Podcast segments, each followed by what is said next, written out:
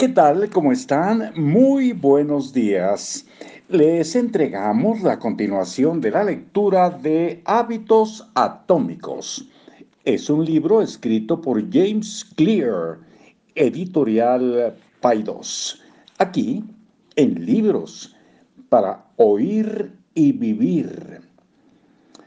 Por ejemplo, si fueras entrenador de básquetbol y pasaras por alto la meta de ganar el campeonato, y te enfocaras solamente en lo que tu equipo hace durante los entrenamientos diarios, ¿obtendrías de todas formas un buen resultado? Yo estoy convencido de que la respuesta a esta pregunta es sí. La meta de cualquier equipo deportivo es obtener el mejor resultado. Pero sería absurdo pasarse el partido viendo el marcador la única manera de ganar realmente es volverse un poco mejor cada día de entrenamiento. En palabras del tres veces campeón del Supertazón Bill Walsh, Bill Walsh, el marcador se encarga de sí mismo. Lo mismo resulta ser verdad cuando estableces tus metas. Es mejor enfocarse en los sistemas. ¿A qué me refiero cuando afirmo esto? ¿Son las metas totalmente inútiles? Por supuesto que no. Las metas son buenas para establecer una dirección, pero los sistemas son mejores para realizar verdaderos progresos.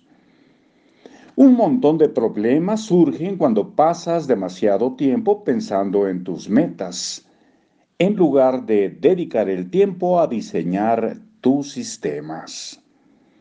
Problema 1. Los ganadores y los perdedores comparten las mismas metas. Tenemos un serio prejuicio cuando se trata de juzgar las metas de los demás.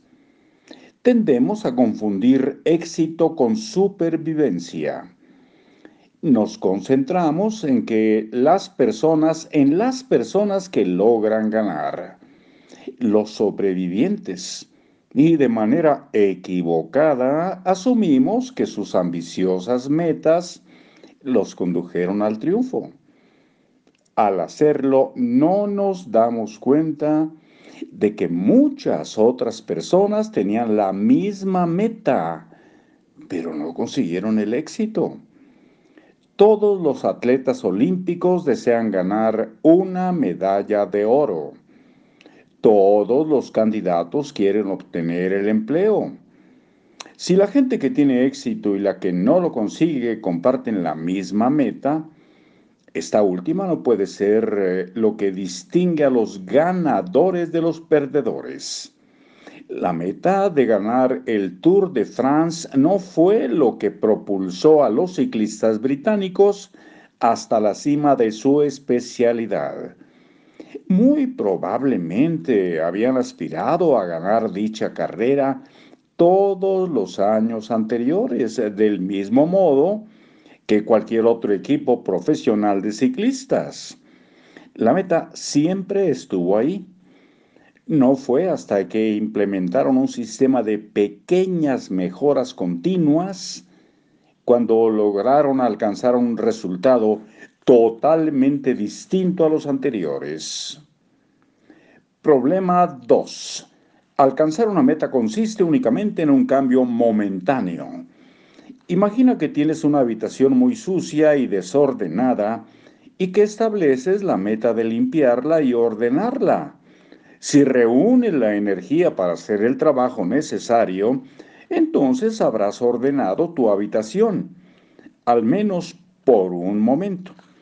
Pero si mantienes los mismos hábitos descuidados y desordenados que te llevaron a tener una habitación en mal estado, pronto volverás a tener una pila de cosas fuera de lugar y estarás a la espera de un nuevo arranque de motivación para limpiarla de nuevo. Seguirás persiguiendo un resultado porque nunca te tomaste el tiempo de cambiar el sistema que está detrás de él. Curaste un síntoma sin hacer nada para resolver su causa. Hasta muy pronto.